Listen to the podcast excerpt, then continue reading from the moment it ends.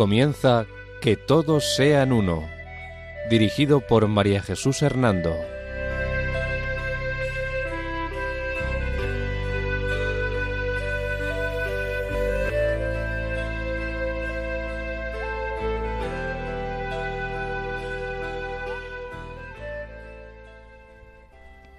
Buenas tardes, queridos oyentes de Radio María.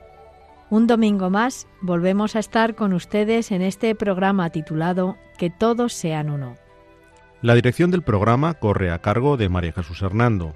Y a mi lado tengo como colaborador a Eduardo Ángel Quiles. Buenas tardes, queridos oyentes.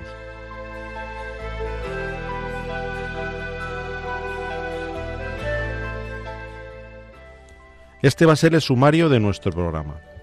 El cisma de Occidente. El contexto histórico del cisma de Occidente y causas que lo provocaron. El problema de los tres papados simultáneos en la Iglesia. El concilio de Pisa en la problemática del cisma de Occidente. El concilio de Constanza y el final del cisma de Occidente. El cisma de Occidente influye en la reforma protestante. Primera parte de la Reforma Protestante. Antecedentes históricos y religiosos de la Reforma Protestante. Creación de las nuevas espiritualidades como consecuencia de la Reforma Protestante, el biblicismo, el nominalismo y los nuevos evangelismos. Antecedentes históricos de Alemania, país donde surge la Reforma Protestante, el poder de los príncipes alemanes y la renovación mental el concepto de reforma y razones por las que Lutero utiliza este término. Objetivos de la reforma de Lutero. Efectos espirituales a consecuencia de la reforma de Lutero.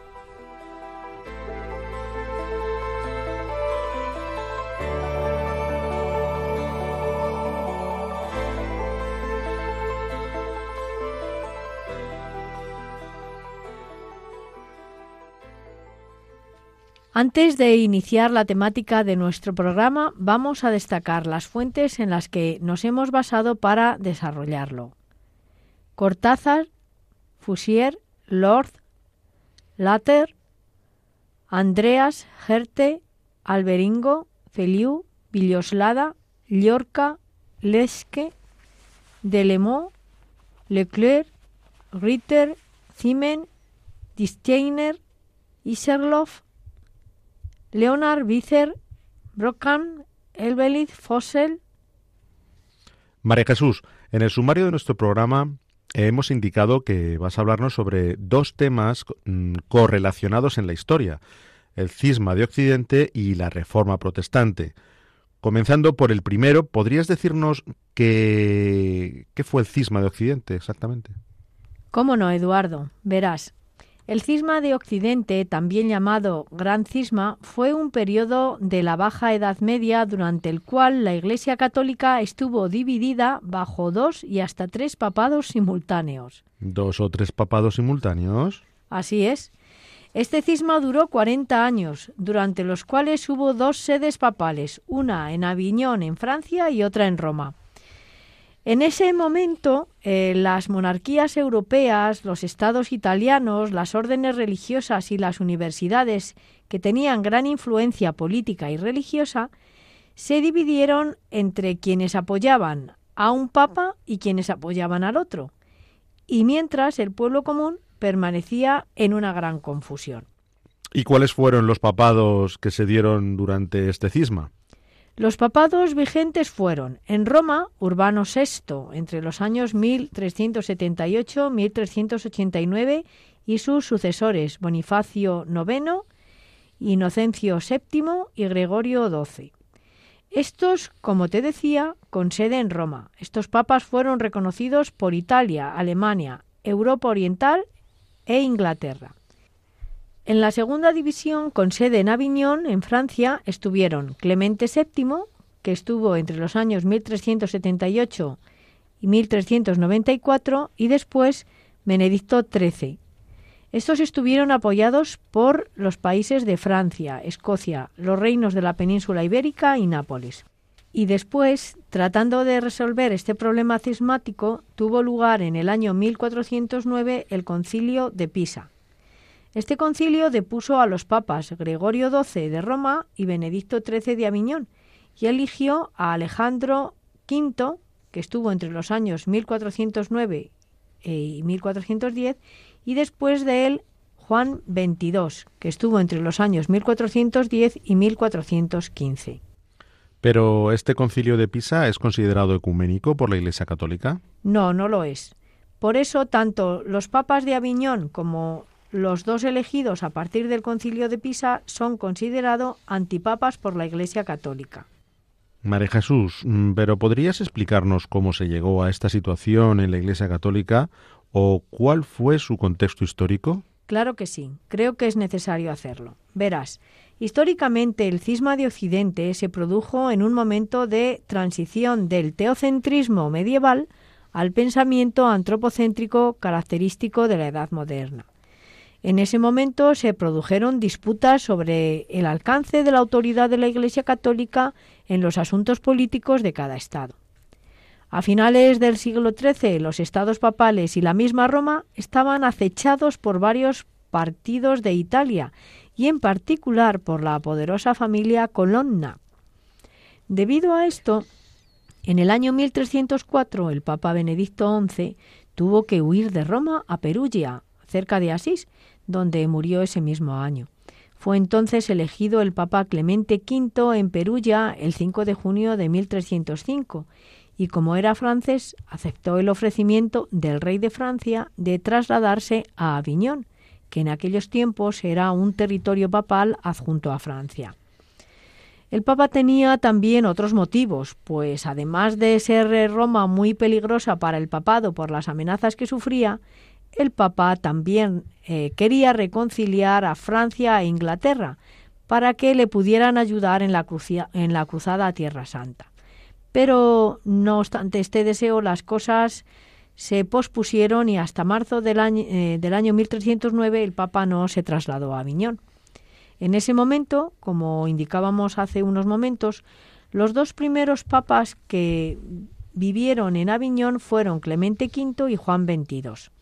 Estos, a pesar de su traslado a Aviñón, debido a los problemas que había en Roma de aceptación del papado, consideraron que Aviñón solo sería una estancia temporal hasta poder resolver estos problemas que había en Roma. Por ello, los dos últimos papas que se nombraron en Aviñón, Urbano V y Gregorio XI, querían volver a Roma.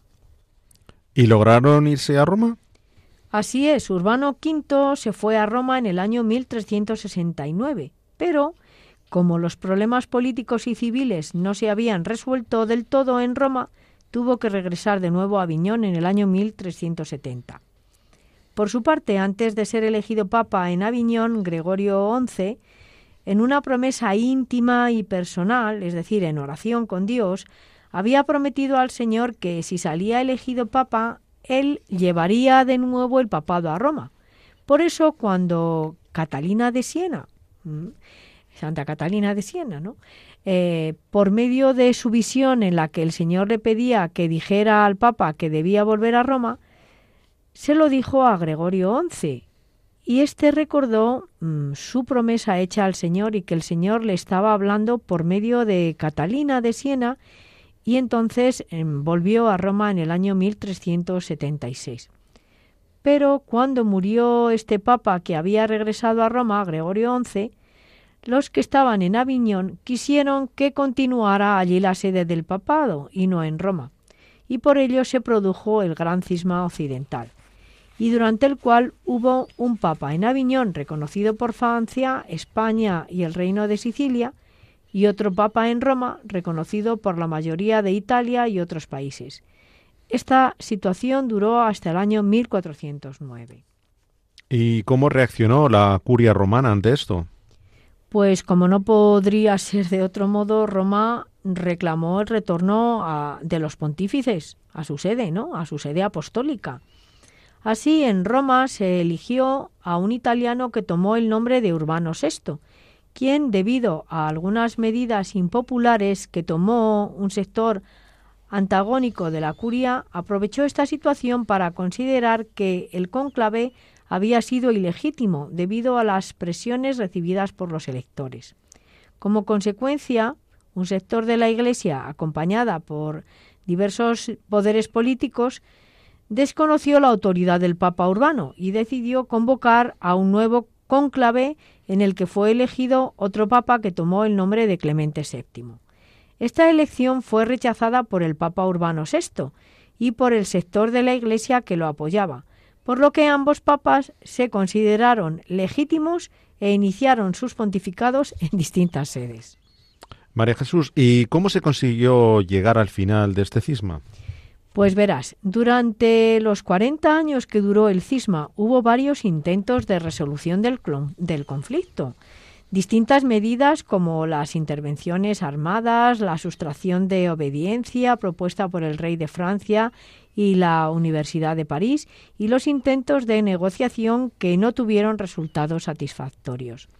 Finalmente, se decidió que la forma de conseguir una resolución definitiva debía de ser a través de la vía conciliar y por ello se realizaron dos concilios. El concilio de Pisa, en el año 1409, convocado por cardenales desidentes de los dos papas. Este concilio condenó a ambos y eligió un tercer papa, Alejandro V, que vivió solo un año y en el año 1410 a Juan XXII. Pero, a pesar del apoyo obtenido por los poderes políticos, Juan XXII no pudo lograr la reunificación de la Iglesia, por lo que, apoyado por Segismundo, el emperador del Sacro Imperio, convocó a otro concilio en Constanza. El concilio de Constanza celebrado entre los años de 1414 al 1418, pues este concilio fue legitimado por el apoyo de numerosas jerarquías religiosas, eh, por abades, obispos y cardenales, y fue considerado universal, por lo tanto, mm, ecuménico.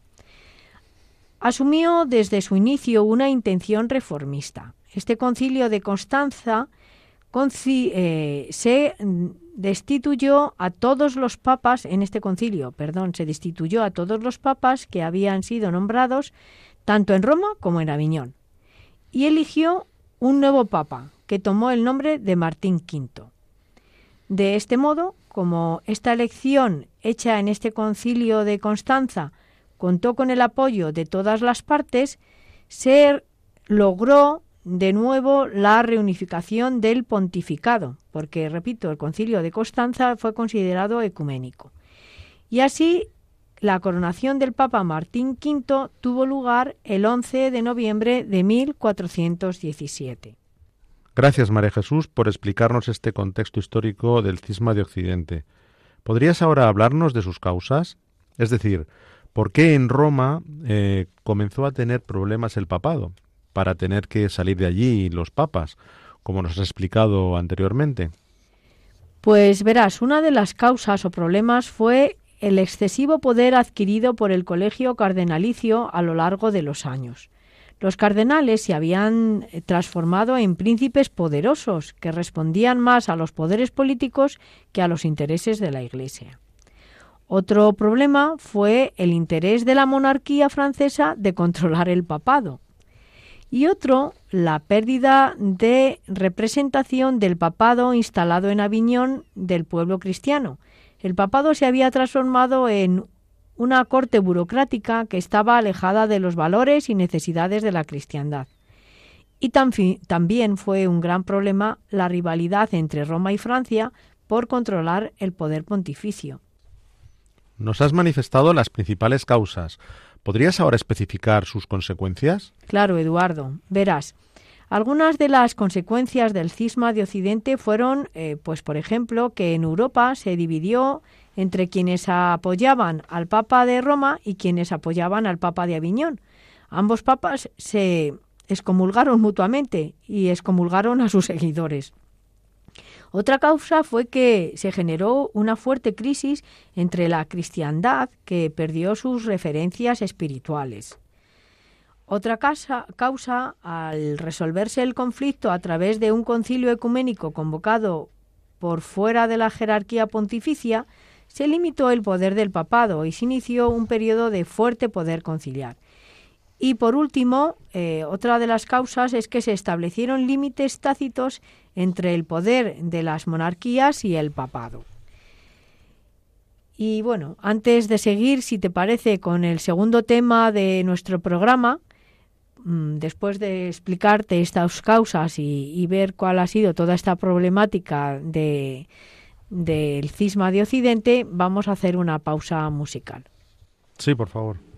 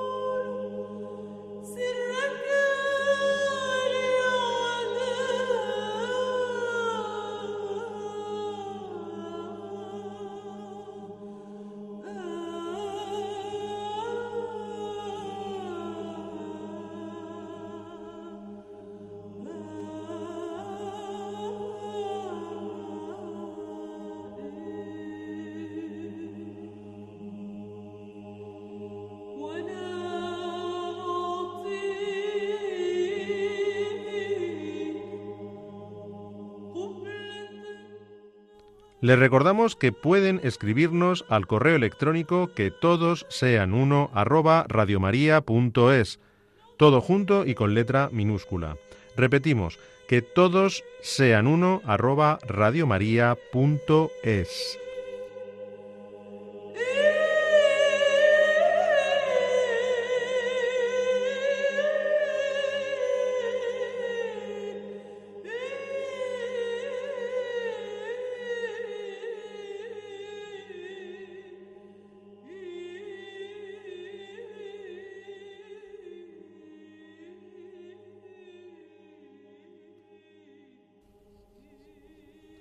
Muchas gracias, María Jesús. Creo que nos has hecho un resumen bastante claro de lo que fue el cisma de Occidente. Ahora, si te parece bien, y como se indicaba en el sumario de este programa, podrías comenzar a hablarnos de la Reforma Protestante. Quizá podrías hacernos una breve introducción sobre esta reforma y después irnos concretando muchos de sus aspectos. Así lo haremos, Eduardo. Comenzando por esta breve introducción que me pides, he de decirte que la Reforma Protestante fue un hecho complejo y no únicamente religioso. Si bien Martín Lutero se halla en el centro como ese homo religiosus, no obstante, en el origen de la Reforma, en su forma concreta y en su propagación, intervinieron de muchas maneras factores no exclusivamente teológicos y religiosos, es decir, se dieron factores económicos, culturales como el humanismo y también políticos. La reforma protestante forma parte del gran proceso de transformación en el pensar y en la experiencia de la humanidad europea que se había iniciado ya en el siglo XIV. Mm, Sin embargo, en el fondo es un acontecimiento religioso Y en los grandes movimientos de Lutero, Calvino e incluso de Zuinglio, es además un acontecimiento teológico. Por consiguiente, la Reforma protestante no es sólo un capítulo de la historia universal, sino también un capítulo de la teología, por lo cual debe también enjuiciarse con criterios teológicos. Y en la actualidad, ¿cómo está la relación entre las diversas confesiones cristianas que surgieron a partir de esa reforma que comentas? Pues entre las diversas confesiones que surgieron de esta reforma, no se ha logrado en modo alguno unanimidad en los puntos controvertidos que entonces surgieron a partir de, del núcleo compartido. Pero, sin embargo, las preocupaciones y las formulaciones centrales se pueden hoy presentar con validez científica y como base para un diálogo científico, teológico y religioso. En este sentido, también hemos de decir que para los autores y exponentes de la Reforma protestantes, esta debía de ser la recuperación de la pura revelación cristiana primigenia, la pura palabra, palabra, esta era la intención, mientras que la Iglesia Católica de entonces venía en la mayor parte de la Reforma protestante o veía una negación de la verdad cristiana. Para la Iglesia Católica la Reforma protestante era tras el reto lanzado por la gnosis del, siglo II, el acontecimiento más decisivo en la historia de la Iglesia, un proceso radicalmente amenazador. Ahora bien, con todo ello, hoy podemos decir que los reformadores querían el puro Evangelio y en muchos puntos sí lo consiguieron. Aunque también es cierto que los reformadores no supieron conservar la unidad con humildad heroica. Pero no obstante esta realidad histórica y teológicamente, pues también es importante hacerse cargo de la culpa católica. De hecho, la parte de culpa en los orígenes está reconocida universalmente, pero aún después del 1517 la jerarquía y la teología no tuvieron fuerza para aceptar lo que se ofrecía tras un examen crítico del asunto. Hoy, una vez que se ha conocido más a fondo y con más fruto la verdad católica, así en lo tocante a la esencia de la Iglesia y de su misterio, a la teología, de los sacramentos y a la relación entre escritura y tradición, se ve más claramente lo católico en la oferta de los reformadores. En el siglo XVI eso pasó desapercibido debido en parte a falsas interpretaciones y a ataques masivos. Gracias. Importante esa introducción que nos pone en contexto sobre el tema de la reforma protestante. Ahora, si te parece bien, quizá convenga que comiences a, dándonos algunos detalles de los antecedentes históricos y religiosos que condujeron hacia esa problemática. Pues verás, nos trasladamos a la Roma del año 1517.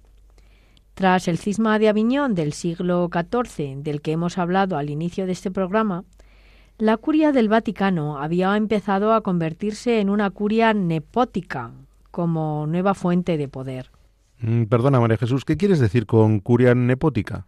Sí, verás, ese término se deriva de la palabra italiana nipote, sobrino, y que fue aplicado a, a, los curiales de Roma cuando estos empezaron a coger la costumbre de distribuir los cargos a sus sobrinos. Bien, pues como te venía diciendo, a esta curia nepótica hay que añadir la pérdida de autoridad papal, muy debilitada por aspectos como los que te voy a señalar. El primero, el abuso de los anatemas, es decir, contra todo lo que respiraba eh, Aviñón, ¿no? En segundo, eh, el recurso al conciliarismo, es decir, a ese peligro de ponerse por encima del Papa, sobre todo tras su formulación en el Concilio de Constanza en el año 1414, como una forma de demostrar que él no estaba solo y además a estos antecedentes hay que añadir que el episcopado se destacaba más por su gobierno civil que por su labor pastoral. También eh, por el problema en el clero, que carecía de una alta formación y estaba muy apegado a las familias nobles. Y también, pues, por los problemas de los laicos que habían empezado a desarrollar labores catequéticas. Esto, María Jesús, nos deja entrever que existía una gran carencia de reformas por parte de Roma, ¿no? Cierto. En la Roma de 1517 se daba una gran necesidad de reformas, como las que te voy a enumerar. Eh, había faltas de reformas en el Vaticano a nivel de costumbres y de estructuras organizativas, como pediría más tarde Lutero, haciendo referencia a las indulgencias. También había, hacía falta reformas administrativas, por el desafío que ofrecían los príncipes alemanes y sus, eh, sus conveniencias políticas, ¿no? También hacía falta las reformas diplomáticas exigidas por los nuevos movimientos internacionales, tal como pidió Carlos I de España, insistentemente al Papa, aludiendo a la celebración de un magno concilio. También hacían falta reformas económicas ante el excesivo centralismo fiscal de la curia romana. También Faltaban reformas jerárquicas frente a las quejas de desigualdades y lucha de clases. Faltaban también reformas episcopales frente a los Gravina Nationis Germanic o quejas de los obispos alemanes contra el Papa ante el absolutismo papal. Faltaban también reformas eclesiales exigidas por las órdenes observantes y mendicantes, Faltaban reformas culturales frente al nuevo giro dado por los humanistas, los cuales habían empezado a tratar desde Erasmo de Rotterdam una idea de Alemania. Perdón, había empezado a trazar una idea eh, de Erasmo de Rotterdam en Alemania y que en el futuro verán en Lutero al prototipo alemán. En fin, como te digo y has podido observar, mm, muchas reformas eh, se deberían de haber dado y no se había llegado a ellas, ¿no? Y como consecuencia de esta falta, pues eh, surgieron también nuevas espiritualidades. Ah, sí. ¿Y cuáles fueron estas nuevas espiritualidades? Pues mm, eh, con ellas me refiero a nuevas espiritualidades al margen de Roma. Estas vinieron provocadas por unas nuevas teologías surgidas al margen de Roma. Por ejemplo, vino el biblicismo, que ya con Erasmo de Rotterdam había vivido los primeros comentarios eh, a la Biblia y que eh, el futuro Lutero eh, contrapondrá al magisterio eclesial, que para él era mera palabra humana, el magisterio ya. Pues, según recordaba Lutero, había que obedecer a Dios antes que a los hombres.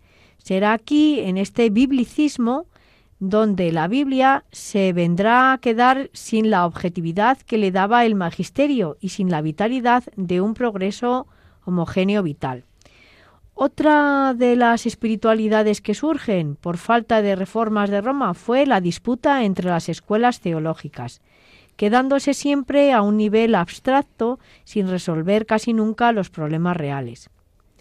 Otra nueva espiritualidad, por falta de reformas en Roma, fue la filosofía nominalista, que se negaba a seguir la suma teológica de Santo Tomás de Aquino y vaciaba de contenido la metafísica en pro de una lógica formal. Fue de aquí de donde surgieron, paradójicamente, los puritanos y los iluminados. Eh, otra forma de espiritualidad fue el nominalismo espiritual, que estaba basado en el concepto del flatus vocis o palabras vacías, y que a su vez condujo hacia el voluntarismo divino, el cual niega prácticamente la voluntad humana, y a la idea de la libertad absoluta de Dios, pues eh, se elimina la libertad humana. Y este nominalismo tengo entendido que llevó a nuevos misticismos, ¿no es cierto? Así fue. Este nominalismo condujo a la instalación de nuevos misticismos que influyeron en aspectos como, por ejemplo, negar el valor a las mediaciones eh, pues de los santos, de la Iglesia, para llegar a Dios. Es decir, no, no es necesaria la Iglesia, no son necesarios los santos, a Dios llega cada hombre por sí mismo, ¿no? El nominalismo llevó también a contraponer el espíritu a la carne y, considera así está eh, que la carne es mala y negativa para llegar a Dios. Y otro misticismo, por influencia de Juan Tauler y su misticismo radical eh, es aquel que, de alguna forma, pues predica que el hombre, eh, según decía Taulero, debe someterse a la voluntad divina de forma radical, evitando absolutamente todo pecado para que la gracia de Dios pueda elevar a la naturaleza humana por encima de ella misma. Asimismo, este nominalismo trajo también consigo nuevos evangelismos. ¿Y podrías explicarnos en qué consistieron estos nuevos evangelismos? Sí, claro. Verás, estos nuevos evangelismos están referidos a un movimiento nacido a finales del siglo XV que vino a poner en práctica una espiritualidad contrapuesta a la espiritualidad monástica y basada en cenáculos y en la cotidianidad, despreciando toda manifestación externa como la fiesta del Corpus, las procesiones, etc. ¿Y qué se pretendía con esos nuevos evangelismos? Pues en primer lugar, la vuelta se pretendía la vuelta a las fuentes evangélicas como la única forma de renovación. También pretendían una religión interior.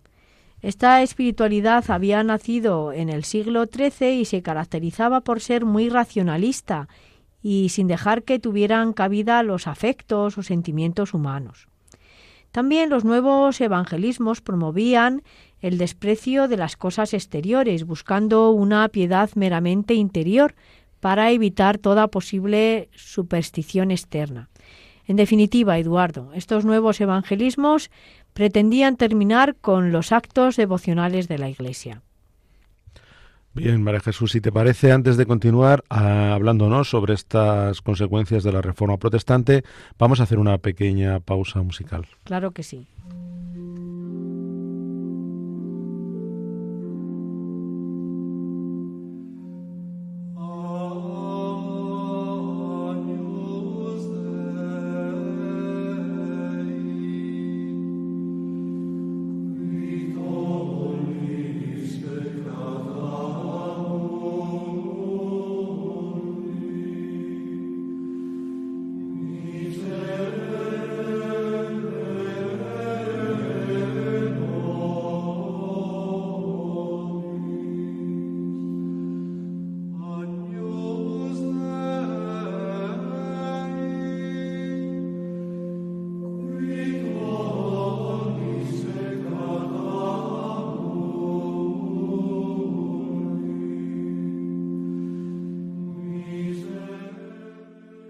Les recordamos que pueden escribirnos al correo electrónico que todos sean uno arroba radiomaria.es, todo junto y con letra minúscula. Repetimos, que todos sean uno arroba radiomaria.es.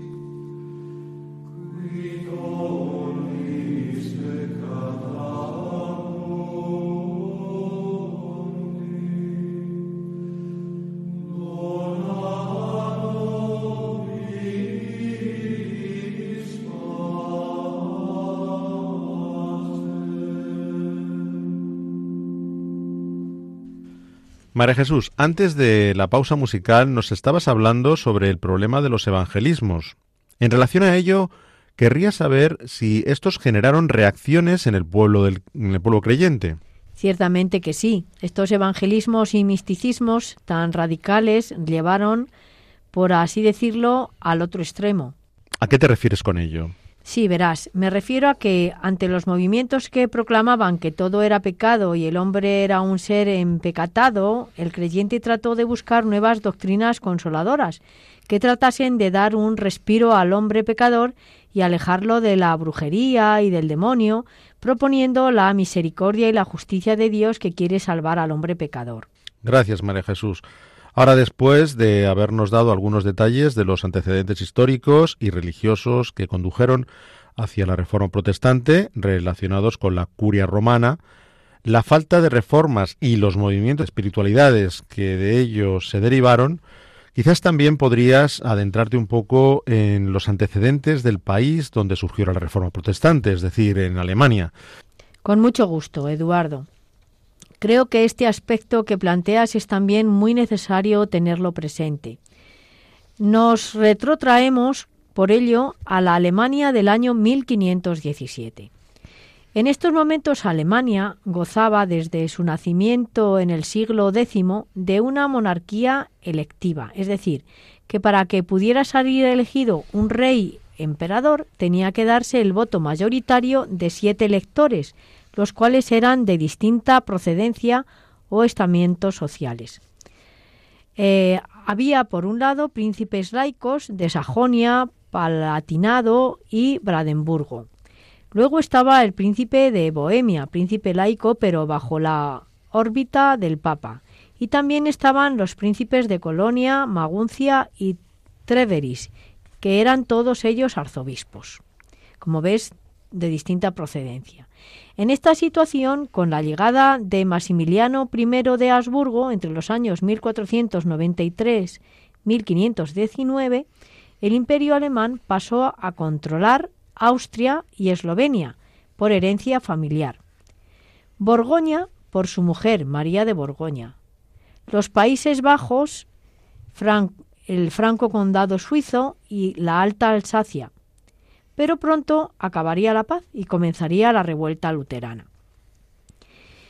En efecto, y como única zona que no había vivido una reforma humanista, como sí lo habían hecho los países de Holanda, con Tomás de Kempis, Erasmo de Rotterdam, España con los reyes católicos y el cardenal Cisneros, Italia con Petrarca y Boccaccio y Portugal bajo la dinastía de los Avis, Alemania tuvo que tragarse, eh, tragarse eh, pues sin freno cultural alguno, la fulgurante llegada de, de Lutero en el año 1516, que puso patas arriba a Alemania y desde ahí se extendió al centro norte europeo.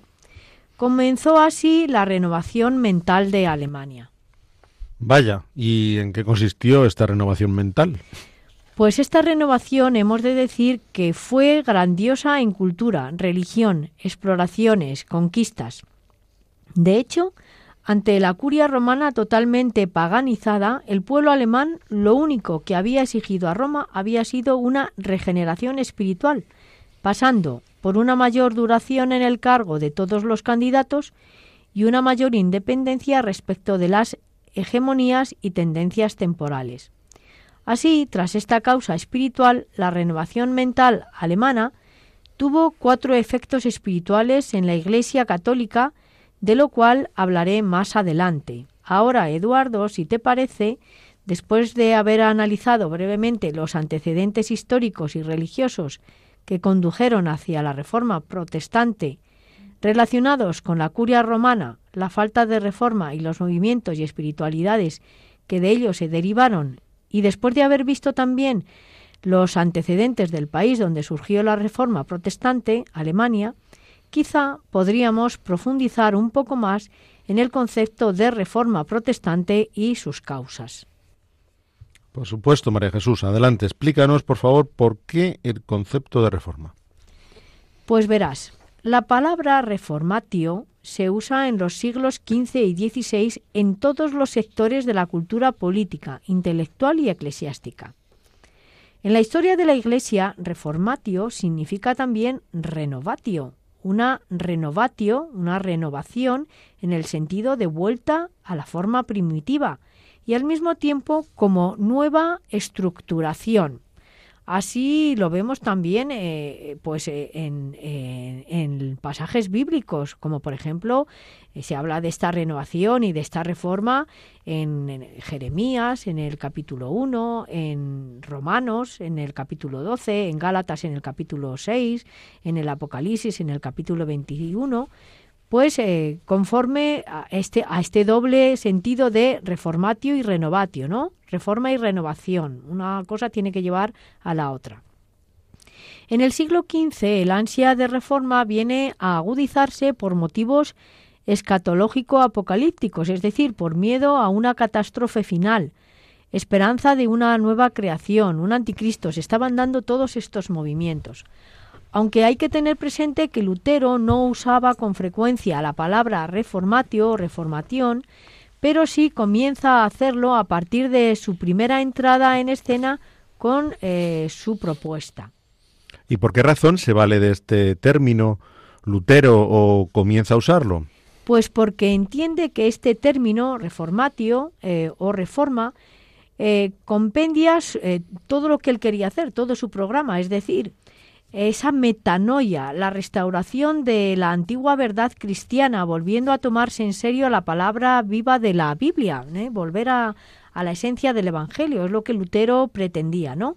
Piensa que si la descomposición había penetrado hasta la esencia misma de la Iglesia por los problemas con, que hemos hablado antes de la curia, como presuponían todos los reformadores, sin embargo, con la consigna de reforma, él pensaba que se conseguiría una mejora religiosa y no una ruptura y menos, mucho menos, una revolución política. Por otra parte, el influjo de la reforma protestante en la historia universal se explica por presupuestos de la Iglesia misma.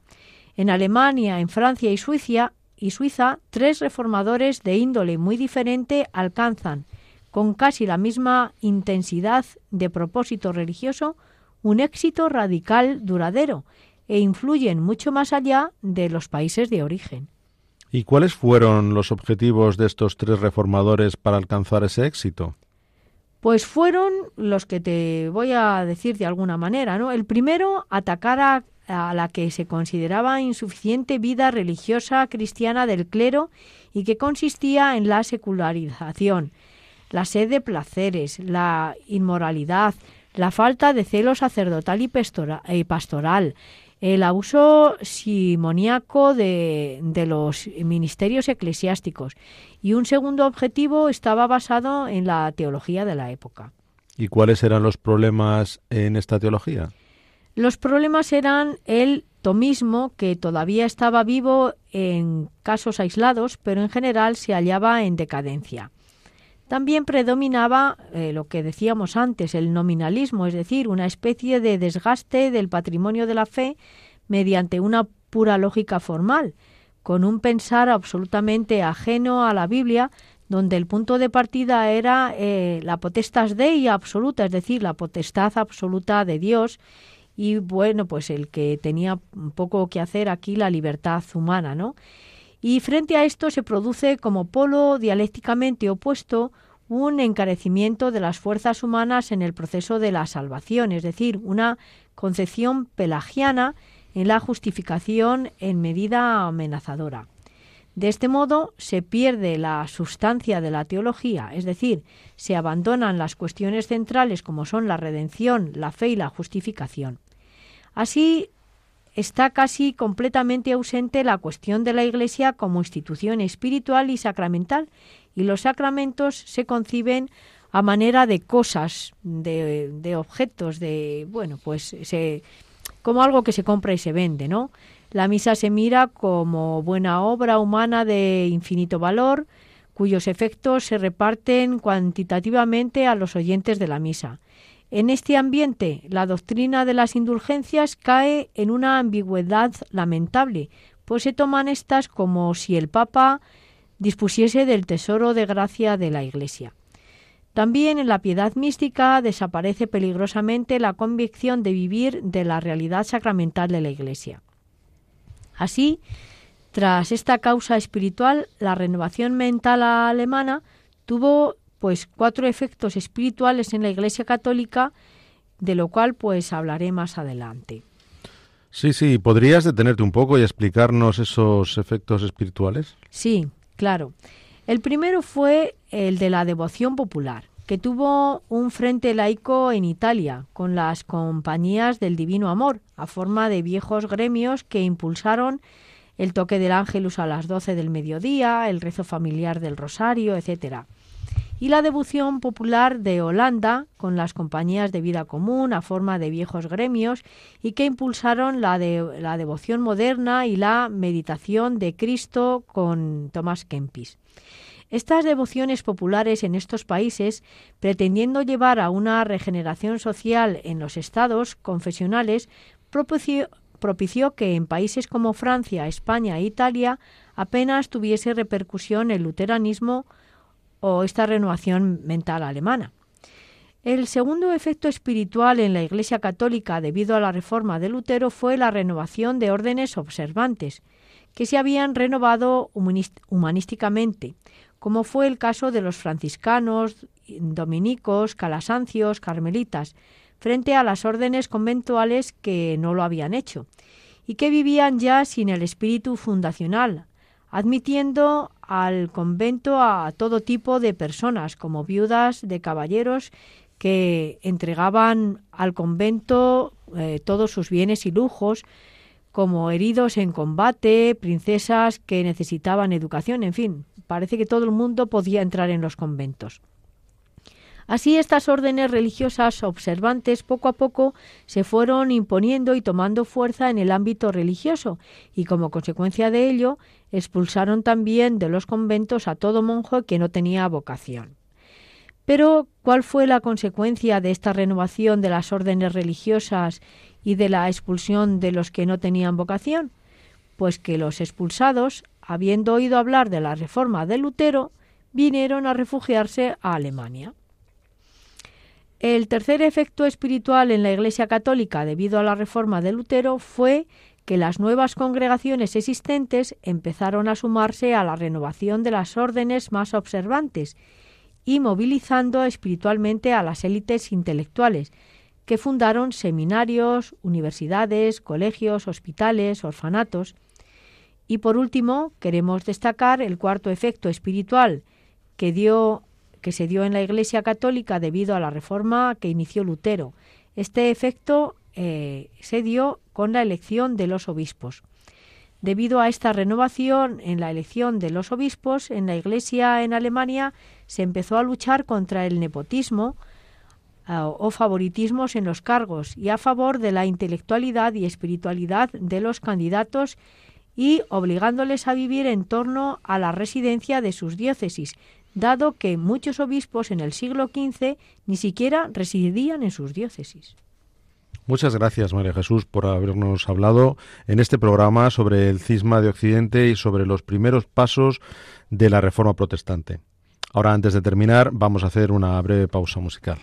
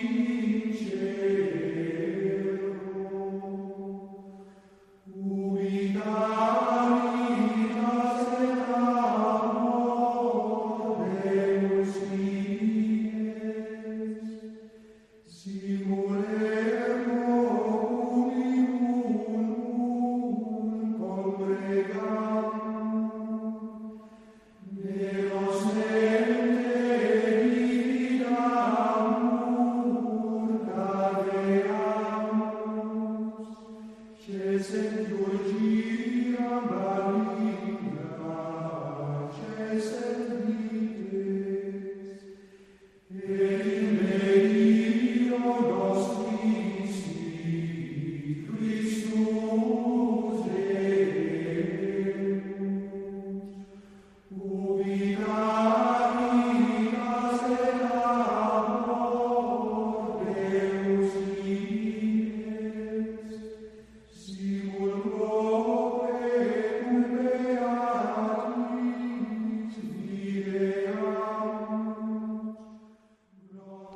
Les recordamos que pueden escribirnos al correo electrónico que todos sean uno arroba radiomaria.es, todo junto y con letra minúscula. Repetimos, que todos sean uno arroba radiomaria.es.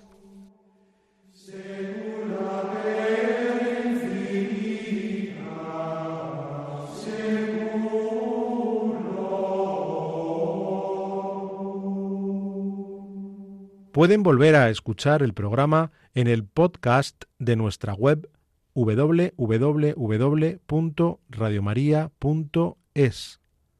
También pueden solicitarlo para recibirlo en casa pidiéndolo al teléfono 91 822 8010. Asimismo, a través de la web www.radiomaria.es barra inclinada pedidos guion medio de guion medio programas o por correo electrónico a la siguiente dirección pedidos de programas arroba escrito todo junto y con letra minúscula.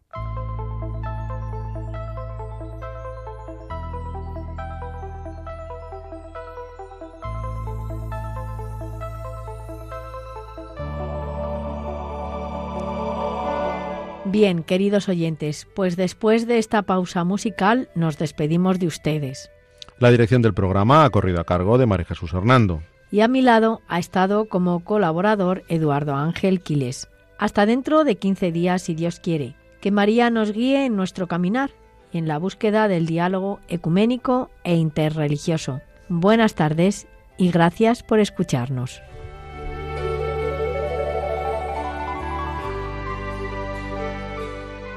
Han escuchado Que todos sean uno, un programa dirigido por María Jesús Hernando.